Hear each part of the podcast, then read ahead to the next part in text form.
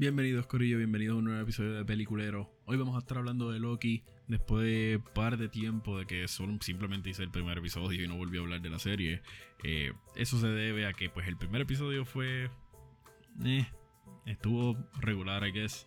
Y pues el segundo episodio estuvo mejor y el tercer episodio estuvo mucho mejor y así seguía hasta que pues me enamoré de la serie. Hasta que, spoiler alert y posiblemente opinión controversial, no me encantó el último episodio como todo el mundo que he visto por ahí que están enamorados de la serie. Eh, y pues quise hacer un episodio sobre cuánto, no odié, pero maybe cuánto odio la dirección de Marvel en estos momentos. Pero lo que sí podemos decir es que definitivamente Marvel ha cambiado desde que comenzó. O sea, ahora lo que conocemos es el Cinematic Universe, pero recuerdo cuando mis críticas de esas películas es que eran demasiado simples o es que siguen usando la misma historia, la misma historia. Especialmente, esto siempre se, se debía a los superhero origin stories, que ya pues claramente no se están haciendo porque ya conocemos a todos los, todos los héroes. Pero siempre, siempre tuve en mente de que ellos carecían de complejidad, mano, siempre. Marvel hace una película y es como que pues voy a esperar lo mismo que espero siempre de todas las películas de ellos, que es como que este personaje que es medio flat o simplemente una copia de este otro personaje. Y yo, puedo entenderlo, porque como, como escritor, te, traen a la mesa, te traen a la mesa este universo cinematográfico y te dicen, créame la película de, tal. Y es como, tú tienes que conocer el demográfico. O sea, tu demográfico son niños o son eh, jóvenes adultos o es gente mayor que creció viendo o leyendo los cómics y es como que ahora tienen la oportunidad de ver a su superhéroe favorito en la pantalla grande, lo cual es un big deal. Pero, eh, yo siempre he pensado que hacía falta complejidad en el universo cinematográfico. Así que es bien interesante de que Loki sea quien nos trae la complejidad. Aunque la complejidad llegó después de Endgame o, Infinity. Bueno, fue Endgame. Explicando, haciendo una película de tres horas para poder explicar los viajes al tiempo. Pero Loki abre una conversación bien interesante.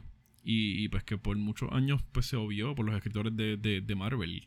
Eh, muchos años, digo desde Endgame, que es que cuáles son los límites reales del viaje en el tiempo que ellos mismos metieron en esta película eh, de Endgame. Porque una de las partes que yo más odié de Infinity War fue la parte de que Doctor Strange viajó a las 14 millones de posibilidades y dice que solo ganaron en una. Y esto fue una. Esto fue un cop-out para mí, porque ellos, ellos crearon automáticamente al decir esto una, una defensa automática a todo lo que les, todas las críticas que escribiese la gente, eh, donde ellos podían justificarse diciendo como que alguien decía, oh, Star jamás actuaría así, o Iron Man no actuaría así, Iron Man actually le ganaría Thanos. Y lo primero que te iban a decir es como que, mm, eso es lo que se supone que pasara porque Doctor, Doctor Strange vio las 14 millones de posibilidades.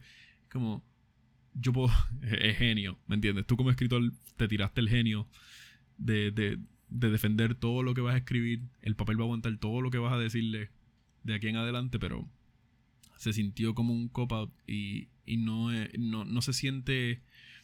No se siente como que estás explorando cuáles fueron las consecuencias de entrar a esos 14 millones de, de posibilidades, ¿me entiendes? Es como que... Mm. Bueno, pero anyways, ya en Engage se van un poco más deep eh, de, de, lo que son las consecuencias. Esto, pues lo que dije pasó en Infinity War, pero Endgame pues sí habla un poco más de las consecuencias, pero Loki es la explicación in-depth de qué es lo que pudo haber pasado en esas 14 millones de posibilidades. O cómo no pasaron o cómo no pueden pasar estas 14 millones de posibilidades y había alguien más grande detrás de todo esto controlando ese main timeline. Pero ya comenzando desde el segundo episodio podemos ver explicaciones a, o reglas que quizás se quedaron en el tintero en ese momento cuando vimos Endgame. Que es como cuando se abre una nueva línea de, de tiempo, son, son las mismas personas las que están. O sea, si yo me encuentro a Loki, me voy a encontrar al mismo Loki, al mismo actor en, todas en todos los Infinite Branches. Y la respuesta es que no. Y yo creo que eso es lo más importante que trajo esta serie a la mesa. por lo menos a Marvel. Bueno, y a nosotros, o sea, a nosotros como, como fanáticos y el público. Porque esto, esto es, ridículamente importante, pues es la llave para ellos poder traer nuevos actores sin, necesariamente usar el mismo storyline o, ¿sabes? no tienen que usar ni el mismo género. O sea, Loki ahora puede ser una mujer, obviamente, que fue lo que pasó con Sylvie. Puede ser un cocodrilo, de hecho, lo cual, eh. Pero, anyways, eso es, un, es una de las partes favoritas de la gente. Pero, hablando de personajes favoritos de la gente, hablemos de una de mis partes favoritas de la serie completa fue Mobius. Y Mobius yo creo que es el personaje más interesante desde su nombre. Mobius, pues, Mobius es el matemático súper famoso de la Tierra, pero él es súper famoso por, por, el Mobius Strip, que de hecho salió en la película de Endgame cuando tratan de explicar el viaje al tiempo. Y yo creo que no más, más aún que una referencia a Endgame, para mí lo vi como que esta metáfora de que pues el Mobius Strip es un objeto tridimensional a donde solo, donde solo tiene un lado, que esa es la paradoja. Eh, y ese es el Mobius que conocemos, ese es el personaje que conocemos. O sea, es literalmente un personaje que claramente tiene múltiples historias o tiene un historial extenso detrás de él, pero solo conocemos un lado de él, que es el lado que ellos quieren que nosotros veamos.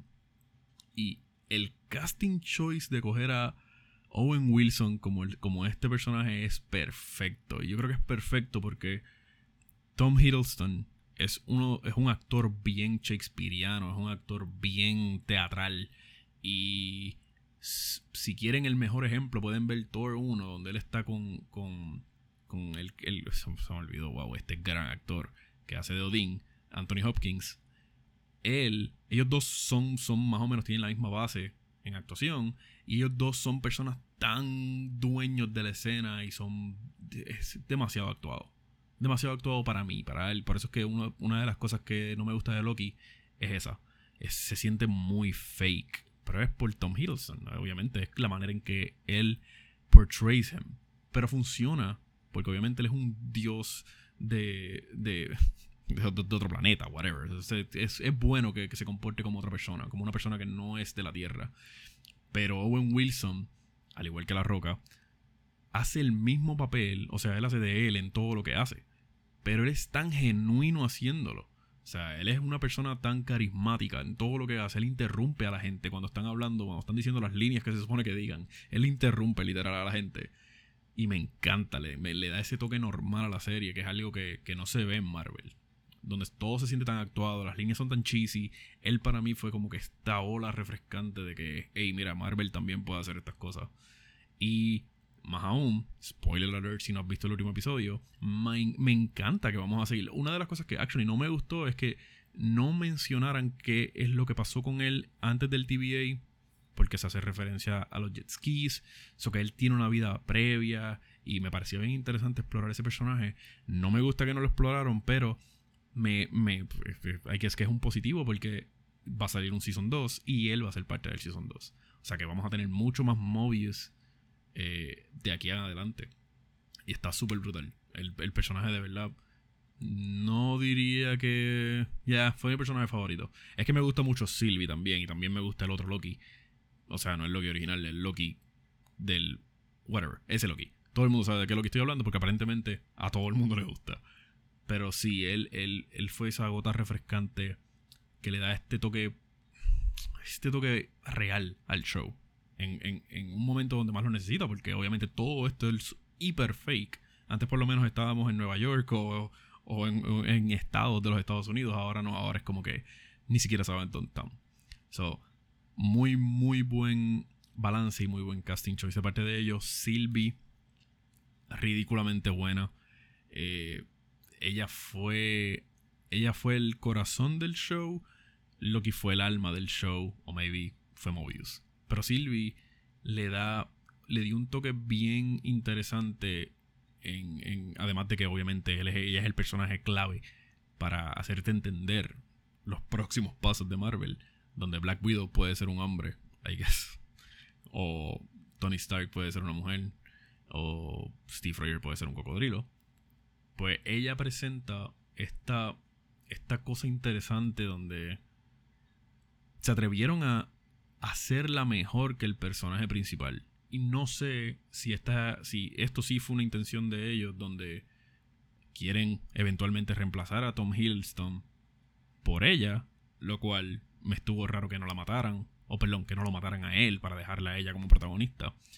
Pero el hecho de que los dos puedan ser, puedan coexistir me encanta también. Así que yo siento que ellos tomaron muy, muy buenas decisiones con el show. Pero por alguna razón, ese último, ese último episodio no me, no, me, no me entró con todo lo que me habían contado. Con todo lo que había pasado desde el episodio 1, que fue medio mes. El episodio 2, que empieza a escalar. De hecho, voy a buscarlo. Si escuchan un par de clics y, y, y, strokes en el teclado, estoy buscando en, en la página de IMDb porque quiero en particular hablar de algo que son los ratings de los episodios. El episodio 1 que se llama Glorious Purpose eh, tiene 8.8. Esto es un user review. Esto es la gente. Son 23.000 personas que han entrado y le han dado rating a este episodio en particular. 8.8, yo estoy de acuerdo. Es el episodio más weak de la serie. Hay que es que es porque están tratando de setear qué es el TVA, todos los personajes, dónde quedó Loki después de Infinity War. Así que yo entiendo que obviamente va a ser el más lento y todavía no tenemos contexto de qué va a ser o qué nos va a presentar la serie. Variant, que es el segundo episodio, tiene 9.0, siendo pues una serie que ya tiene interés, a la gente le está gustando por donde está yendo. Y definitivamente este es el episodio que nos presenta Sylvie. So, esto es un super plot twist y esto es lo que nos, nos hace generar todas estas nuevas teorías sobre a dónde vamos. De hecho, esto nos hace confirmar lo que han dicho de Spider-Man No Way Home creo que se llama, donde va a salir... Eh, se me olvidó el nombre de los actores, pero estos Spider-Mans que nosotros tanto amamos en nuestra infancia. Y aquí es donde yo quizás empiezo a mm, diverge de los comentarios de la gente. La Mentis tiene 7.9, este es el peor episodio rated. 17.000 personas entraron y deliberadamente le pusieron 5, 4, lo que sea, y tiene 7.9. Yo puedo entender por qué el episodio tiene 7.9 y es que es el episodio súper más diferente. Eh, presentan a Sylvie en el episodio 2 como la villana, pero ella realmente empieza a cambiar en este episodio. O sea, empieza a cambiar en el sentido de que quizás ella puede ser buena. eso ya es excesivamente diferente entre un episodio y otro. En ese episodio también es como que una aventura tipo Doctor Who, que no está pasando nada en lo que nos presentaron. O sea, no, está no hay un progreso real entre la información que nos dieron en los primeros dos episodios. Y, y todo el tema sci-fi fue súper sci-fi, fue bien diferente a lo que nos habían presentado, así que yo puedo entender por qué tiene 7.9, pero no estoy de acuerdo. Definitivamente me gustó un montón, aunque el episodio 4, 9.3 de rating, definitivamente sí es el mejor. Es el mejor de la serie rated y estoy de acuerdo. Es el mejor episodio, es el que presenta la historia un poco más en detalle de qué fue lo que pasó con, con Sylvie empiezan a contar cuáles son los posibles o cuál es el posible source del TVA, que esta es una de las incógnitas del show. Así que eso estuvo muy bueno. Journey into Mystery, no sé por qué a tanta gente le gusta, tiene 9.2, pero el show, ese, episodio es medio raro. Es el episodio donde conocemos a todos los Lokis. Quizás te la doy porque conocimos al Loki súper bueno, que a todo el mundo le gusta, que han hecho memes sobre él diciendo que él es uno de los mejores personajes de la serie y solo salió en un episodio. Así que Estoy de acuerdo con que es de los mejores episodios, pero la temática completa, si cogemos el episodio completo, es como. Meh. Es un episodio como que de. No sé ni cómo explicarlo. Un episodio. Es, más loco que la Mentis, es más loco que el episodio 3. No sé por qué a la gente le gustó tanto. Eh, y For All Time Always, de la misma manera en que mencioné en mi episodio de In the Heights, rápido que acabó el episodio, como yo estaba medio.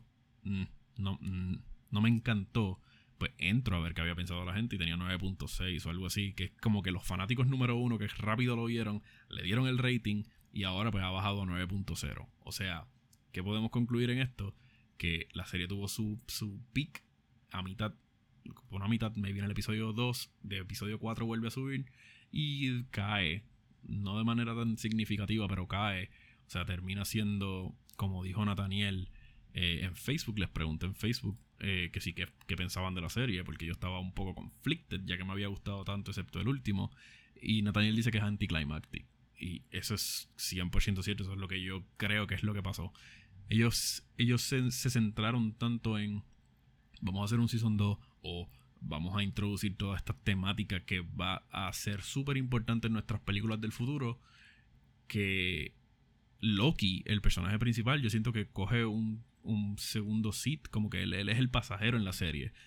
La historia principal o el protagonista de la serie es dejarte saber qué es lo que está pasando con todo el revolú de, o, las posibilidades que van a pasar de aquí en adelante en las futuras películas de Marvel. ¿Cuál, ¿Cuál va a ser la ruta que ellos van a tomar? Yo siento que ese es el protagonista de la serie, porque Loki, pues en el primer episodio tú lo ves quizás cambiando, lo ves llorando por su muerte, lo cual estuvo excelente.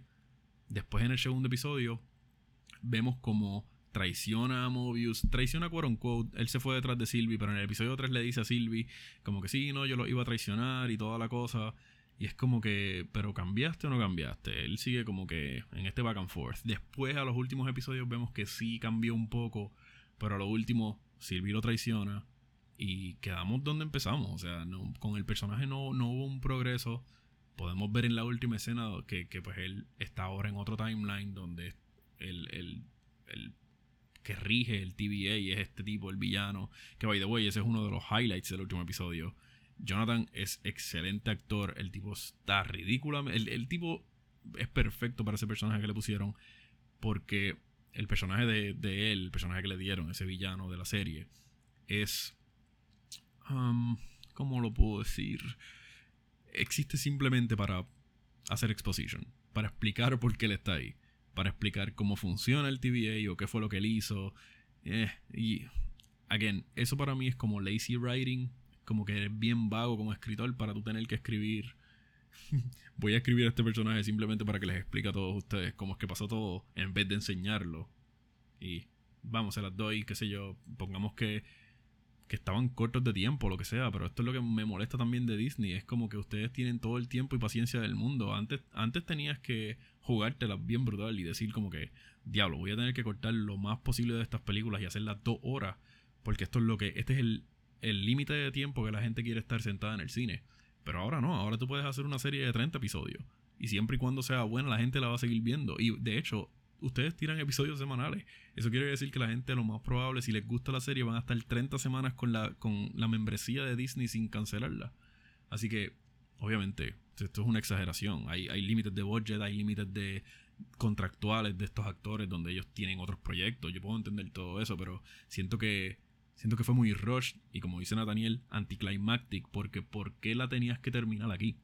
No sé, me, me pareció un poco rush. el, personaje de Jonathan sí me gustó.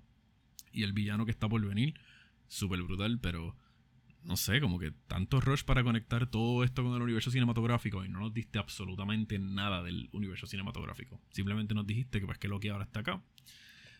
Eh, no sé, me, me, me gusta la ruta que están tomando la serie, pero definitivamente para mí no es mejor que WandaVision.